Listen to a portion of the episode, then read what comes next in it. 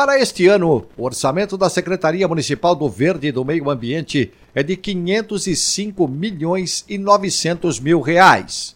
É o que indica a Lei 18.063-2023, sancionada pela Prefeitura em dezembro passado. A legislação prevê as receitas e as despesas da capital paulista para 2024.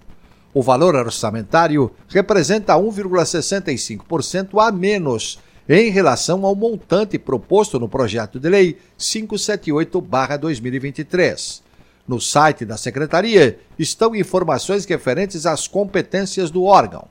Cabe à pasta, por exemplo, planejar, ordenar e coordenar as ações municipais em prol do meio ambiente da cidade de São Paulo, a fim de conter a degradação e a poluição ambiental. O projeto 578-2023, protocolado pela Câmara Municipal no final de setembro do ano passado, apresentou uma proposta inicial de 110 bilhões e 700 milhões de reais para o orçamento da cidade.